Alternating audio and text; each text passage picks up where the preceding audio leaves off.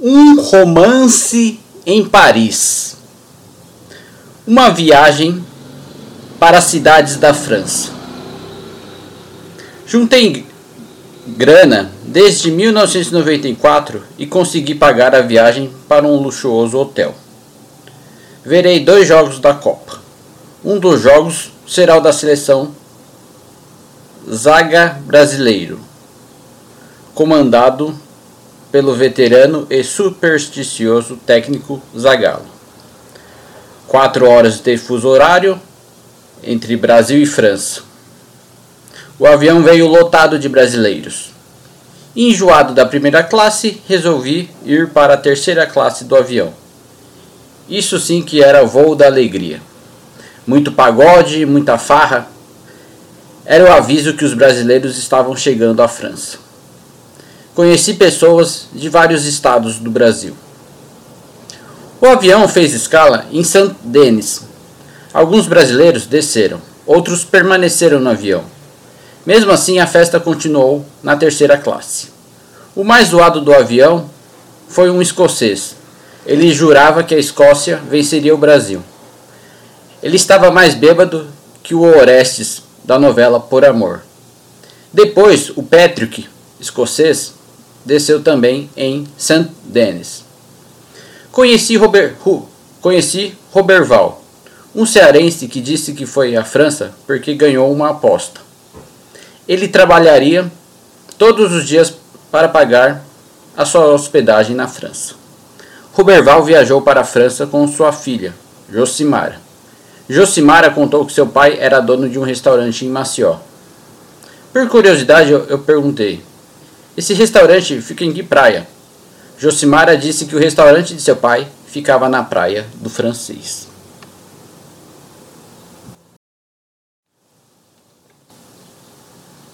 A aeromoça disse para eu voltar para a primeira classe, porque logo iríamos aterrissar. Me despedi de meus amigos da terceira classe. Muito alegre e levemente embriagado, eu falei: não se preocupe, meus amigos. A França é um ovo. Logo vamos nos ver novamente. Quando fui me levantar da poltrona, rasgou a minha calça social e também tinha perdido três botões. Para o meu azar, eram os três botões que, que ajudavam a segurar a calça. Minha carteira estava na poltrona da primeira classe. Então rapidamente pensei: eu entro com as mãos no bolso, vou para minha poltrona e prendo a calça com um grampo. Genial. Antes disso, fui no banheiro da terceira classe procurar algo que segurasse a minha calça. Não achei nada no banheiro, então pensei: não conheço ninguém, vou até a minha poltrona e resolvo esse problema. Simples assim. Cheguei na primeira classe sorrindo, olhei para baixo e saí andando. De repente eu trombo com uma pessoa. Vejo a, situa veja a situação incômoda. Desesperado, eu pergunto se está tudo bem com ela. E aconteceu o seguinte diálogo. A moça diz: Estaria melhor se você tivesse me ajudado a levantar. Desculpe, mas não pude naquele momento. Você é ou não é um cavalheiro? Eu sou. Por quê? Algum problema? Um cavalheiro costuma cumprimentar uma dama, você sabia? Nessa altura do campeonato e depois de algumas horas de voo, respirei fundo e continuamos a nos falar. Sim, eu sei. E novamente eu disse: Agora eu não posso. Antes dela virar e voltar para sua poltrona, resolvi puxar assunto. Ei, você gosta de futebol? Um pouco. Estou aqui para rever a minha mãe. Em que parte do Brasil você mora? Moro no Rio Grande do Sul. Espere um momento. Depois de colocar cinto, depois de colocar cinco alfinetes para segurar a calça, voltei a conversar com ela. Qual é seu nome? Renata. Atenção passageiros, por favor, retornem para suas poltronas e coloquem o cinto. Depois de aterrissar e saindo do avião, tropecei no degrau da escada. Bati a cabeça e vi uma luz. Essa luz foi igual a que eu vi quando tinha 11 anos e tinha defendido um pênalti com a testa. durante uma tarde jogando futebol. Bati a cabeça e desmaiei. Me levaram para o hospital. Fiquei no hospital sei lá por quanto tempo. E eu seria despejado porque não tinha dinheiro para pagar as despesas médicas. Renata veio me visitar e pagou as despesas do hospital.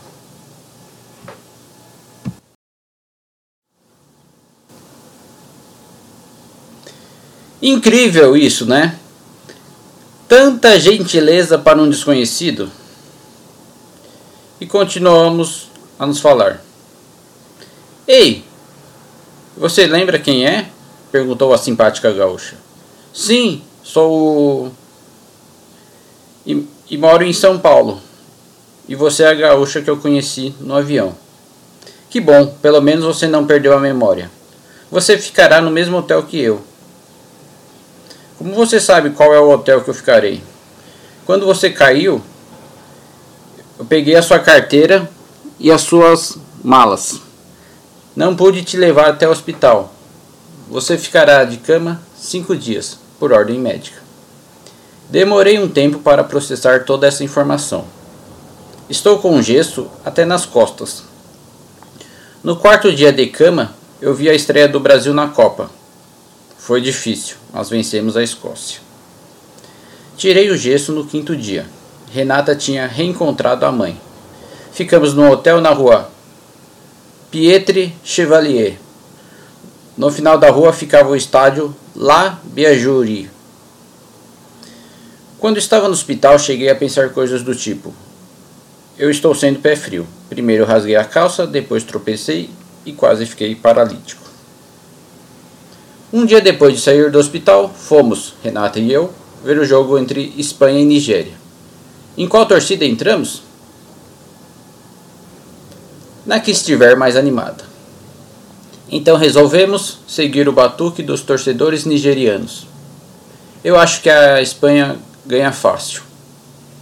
Com a cara pintada de verde e branco, eu disse: o futebol africano está evoluindo. Começa o jogo e as duas equipes jogam de igual para igual. A Nigéria consegue virar e vence o jogo. Azar do goleiro Zubizarreta e do atacante Raul. Depois do jogo, fomos jantar no restaurante La Poissonnerie. Adorei os frutos do mar. Eu também. A noite é uma criança, como diria um amigo mala meu. Depois do restaurante, fomos conhecer o rio Erdre. Sem sono por volta das 1h15 da manhã, passamos na Rue Leon Maitre e encontramos o Brasil Café. É impressionante, estava tocando até músicas do grupo El Chan. Voltamos para o hotel.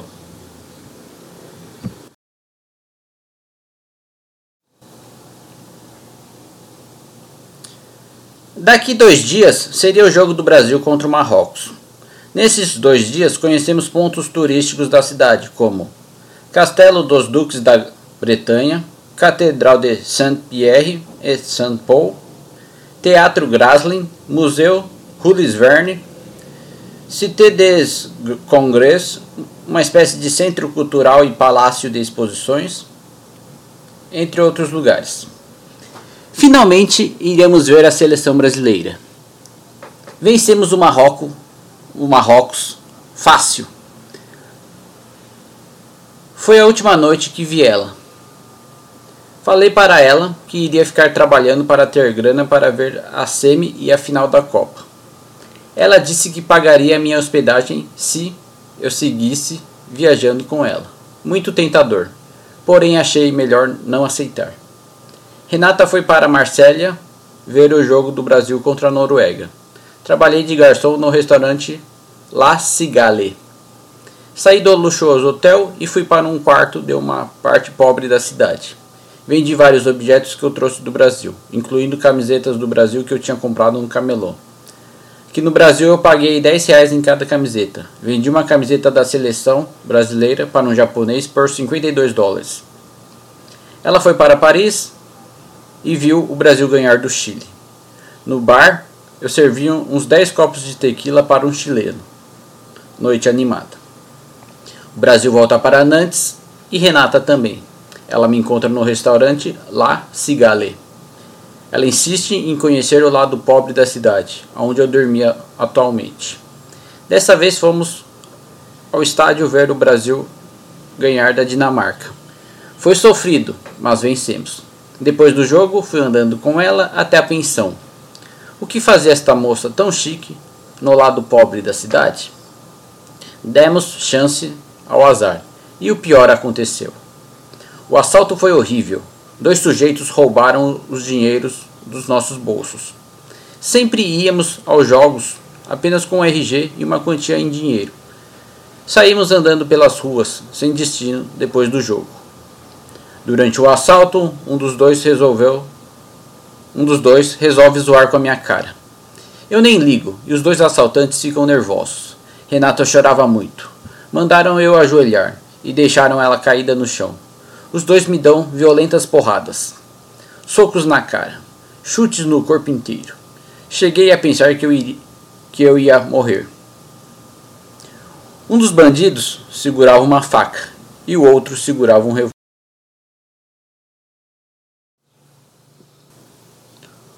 Um dos bandidos segurava uma faca e o outro segurava um revólver. Desmaiado parcialmente no chão e com muito sangue na boca, vejo um dos bandidos resolver assustar ela com a faca, enquanto o outro mija em cima de mim. Ela se zanga e tenta fugir dele. Ele dá uma facada na barriga dela e ela desmaia. Depois disso, um fala para o outro: Vamos embora, que pode aparecer a polícia. E o outro filho da puta responde: Tá certo, já roubamos o suficiente. Sumindo os dois pelos becos escuros.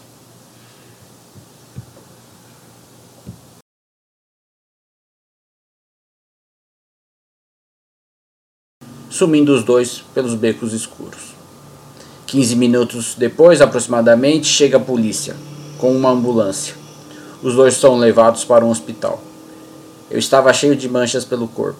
Renata quase morre porque tinha perdido muito sangue. Eu tive que ficar com gesso nas duas pernas. Quando fiquei sabendo que ela estava morrendo, cheguei a desligar a máquina do soro. A enfermeira viu a tempo. Me deu injeções ligou o soro novamente. Ficamos uma semana no hospital. Nem tive condições de assistir o jogo contra a Holanda. A enfermeira disse: Ei, vocês dois são brasileiros? Somos, eu respondi. É, o Brasil venceu a Holanda nos pênaltis. Foda-se, eu quase morri, disse Renata, revoltada, com toda a razão.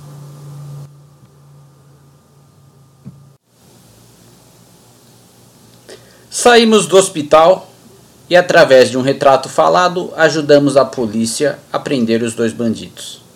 Fui na pensão e peguei as minhas coisas. Dormi no hotel que a Renata estava. O dia seguinte era o dia da final da Copa do Mundo, de 1998. Antes da Renata voltar para Nantes, vi o Ronaldinho e a Susana Werner no restaurante que eu trabalhava. Foi a maior honra para um garçom. Servi o Ronaldinho e, é claro, até tirei algumas fotos com ele. Depois de sairmos do hospital, viajamos para Saint-Denis. Fomos para o Stade de France assistir a grande final. Brasil toma dois gols de cabeça no escanteio. Lembrei que minha calça tinha rasgado e que eu tinha tropeçado na escada do avião. O Brasil fica sem tática e leva o terceiro gol no final do jogo. Lembrei do terrível assalto que ocorreu com nós dois. Saímos do estádio tristes, e voltamos para o hotel. Deschamps ergue a taça do mundo. Última noite nossa na França. O dia seguinte era o dia de fazer as malas e ir embora. Eu tinha dinheiro apenas para a passagem de volta. Zidane foi eleito o craque da Copa. Pensei que iríamos voltar juntos. Renata e eu no mesmo voo de volta para o Brasil. Quando fui novamente surpreendido, depois de tudo que tinha vivido com aquela incrível gaúcha ela me disse: Não, nosso romance acabou. Mas o que eu fiz de errado? Nada. Eu vou voltar para o Rio Grande do Sul e você vai voltar para São Paulo. Entenda, o melhor a fazer é terminarmos aqui. Fiquei um tempo sem falar nada, enquanto ela arrumava as malas. Depois de um tempo eu disse: O que eu fui para você? Renata respondeu: Um romance de inverno, se for na França. Um romance de verão, se for no Brasil. Apenas. Mas eu jamais irei te esquecer, nunca mesmo. 14 e 22, eu embarco para o Brasil.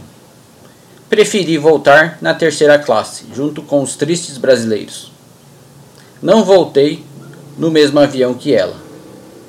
Não teve pagode nem farra na terceira classe dessa vez.